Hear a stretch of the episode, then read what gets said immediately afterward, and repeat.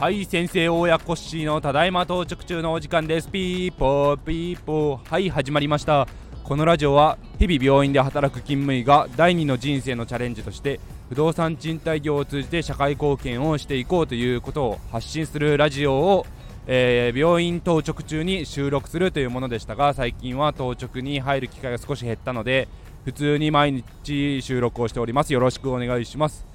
はい今日はですね工務店さんと、えー、打ち合わせというか相談に、えー、行く日です。はいえー、どういうことかというと少しですねあの安い土地がありましてこれがあの相続の兼ね合いでもう遠方にいる、えー、関東にいらっしゃる方が相続をされてもうこちらの地方の方には出入りもしないし古いし、えーと、親の代からあったもうボロボロの集合住宅長屋のものがあるあって崩すのもお金がかかってどうしようもないというので安く出ているところになりますそこがですね本当に安くて商業地域で80の400という土地になるんですけどなんでこんなに安いんだと思うともう心理的可視ですね。えー、と以前、その長屋住宅で亡くなられた方がいらっしゃってそれも2人いるということで、まあ、難しい土地ですよっていうところから今までいろんな方が買われなかったというのでちょっとお話をいただきまして、まあ、建て替えるんだったらまあ綺麗ですよというので、えーそういうことがあった土地だとお伝えした上ででも使ってくださる方がいるんだったらそれでもいいですねということでちょっと工務店さんと取り組んでみようかなということを進めております。でどういう取り組みをしていくかというと実は、えー、周辺が飲食エリア飲み屋街とか近いエリアになります。単純に、えー、例えばアパートだったりとか住宅を建てても少し難しいエリアかもしれないんですけどもえー、と近隣にですね 1LDK の単身向けロフト付き物件がちょっと新築で建っていて、えー、たまたまそこの建築会社さん知り合いだったので、えー、と社長さんに連絡をしてみるといやオーナーさんがだねやっぱり飲食街で働くお姉さんやお兄さんとかそういうところを狙っているらしいんですよっていうお話でした。はい。まあそういう住宅が建って、まあ、雰囲気が明るく良くなって、まあ、活性化していくといいなと思いながらその新築住宅が近くにあるのに単身向けを建てるのはちょっと難しいなと思っています。しかしながら、まあ、飲食エリアが近い、まあ、飲み屋街が近いというのであのファミリー向け 2LDK、3LDK なんていうのもかなり難しいなと思っていてどうしようかという、えーと、打ち合わせを工務店さんとしていこうかなと思っています。はいで実際問題どういうプロジェクトにしていくかっていうのをいろいろ考えておるんですけどもえーと、とある九州の、えーと、もう事業家さんがですね、えーと、商業一体型賃貸住宅っていうのをされてたりして、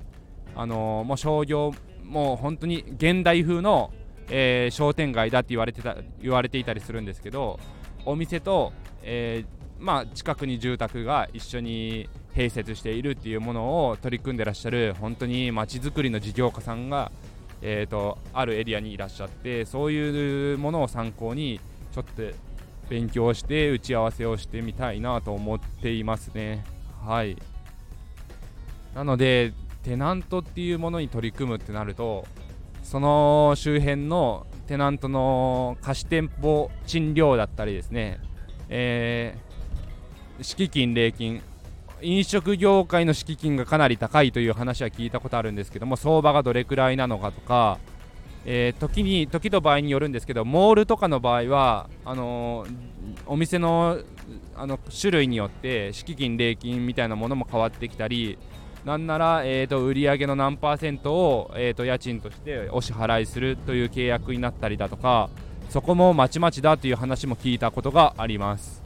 なので本当にテナント全部をテナントにするつもりはないんですけどもしテナントってなった場合にはどうするかとかも、えーと、工務店さんと打ち合わせをして相談してみたいなと思っています土地自体は自己資金でなんとか買おうと思ったら買えるんですけどやっぱりその集合住宅があるので、えー、それの解体費であったりとかえー、建てる費用だったりでさらに自己資金追加でたくさんいるってなった時がかなり大変なので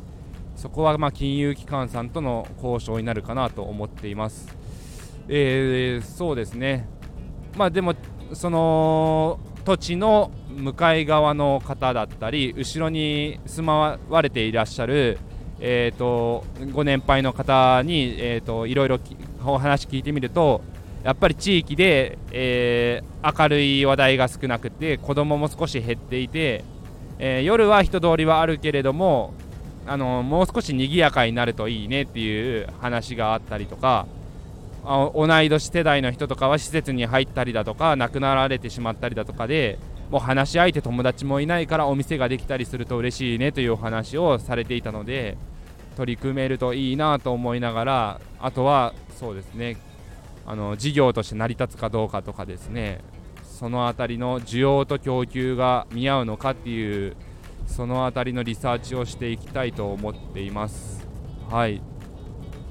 なので、まあ、工務店さんとの話し合いを今日していくんですけどもそのお話をちょっとまた収録していきたいと思います。それでは今日も皆さんいってらっしゃい。バイバイ。